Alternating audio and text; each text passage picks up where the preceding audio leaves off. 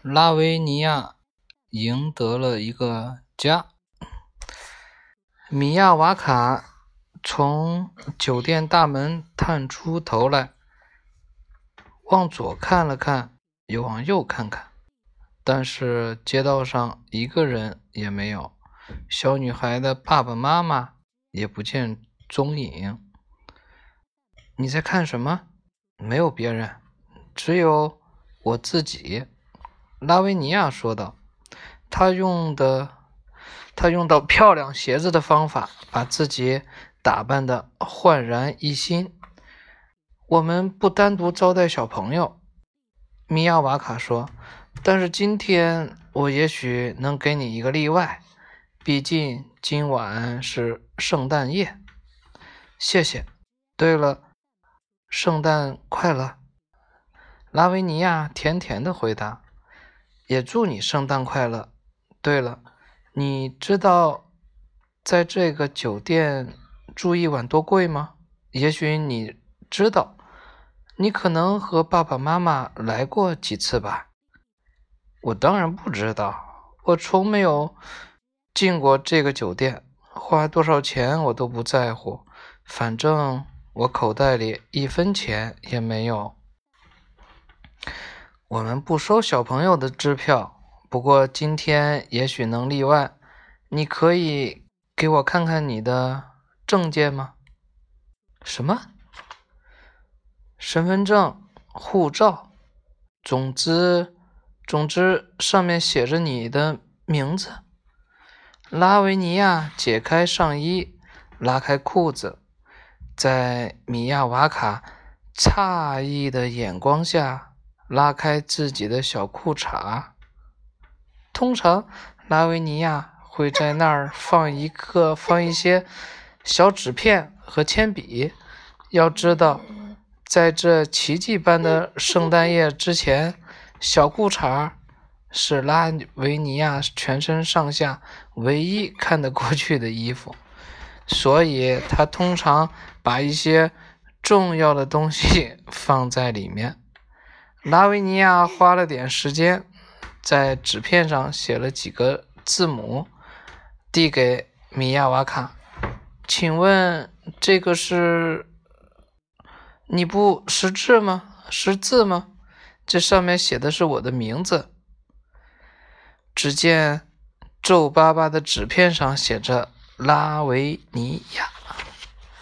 我想要的不是这个，我们要的是一个。正式的证件，米亚瓦卡轻声的叹道：“哎，这些孩子，其实他也是七个孩子的爸爸，其中大儿子是他的骄傲和安慰。你听见、听到我说的话了吗？”拉维尼亚不耐烦了：“我买鞋子没花钱。”我买衣服的时候，别人也没向我要证件。你为什么要问我要这么多的事情呢？米亚瓦卡用怀疑的眼光看着拉维尼亚，不付钱？难道他是一个小偷？这就有问题了。这样的话，这些衣服就不是你自己的。米亚瓦卡。责备道：“但现在是我的，那之前呢？天哪，这你都不知道？当然是商店老板的。没有人一出生就穿着衣服，难道你的衣服不是从商店里来的吗？是的，但是我付钱了。我没付钱，他们给我了，就是这样。难道你想说？”这是他们送给你的。是的，确切的说，我帮了他们一个小忙。听好了，孩子，不要在这儿浪费时间了。我不需要你的帮助，我也不能给你一个房间。真的不行吗？拉维尼亚抬起头，盯着酒店大堂里挂着的两盏水晶大吊灯，慢慢的。紧捏着背后的双手，米亚瓦卡顺着他的目光看去，惊讶的紧紧抓住了柜台。难道上班前我在家喝的酒太多了吗？事实上，他感觉水晶灯在慢慢摇晃，颜色也发生了变化。一会儿，它们就变成了棕色，软绵绵的，在链条上面晃来晃去，像是熟透的果子。突然，砰的一声，掉了下来，落在漂亮的波斯地毯上。整个大厅里顿时充满了一股新鲜大便独特的臭味。他应该是正牛正牛的手指甲了。啊，他转他那个指环了是吧？嗯嗯，正转。对。现在你也需要我的帮助了，拉维尼亚狡狡黠的说，同时朝电梯走去。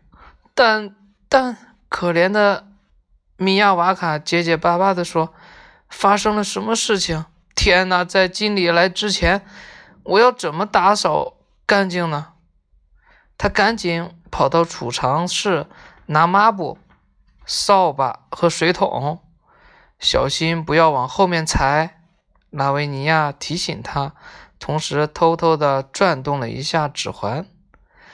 当米亚瓦卡气喘吁吁回到大厅时，他就像被闪电击中了一样。两盏水晶灯恢复了原样，高高的挂着，晃来晃去。看到了吗？拉维尼亚对他说：“刚刚你还需要我的帮助，现在我已经帮了你。你可以把酒店里最好的房间里的钥匙。”给我了吗？好吧，这钥匙先给你，但是明天你要去结账。我想这应该不会太顺利。他还要结账，看他明天怎么办，好不好？这种。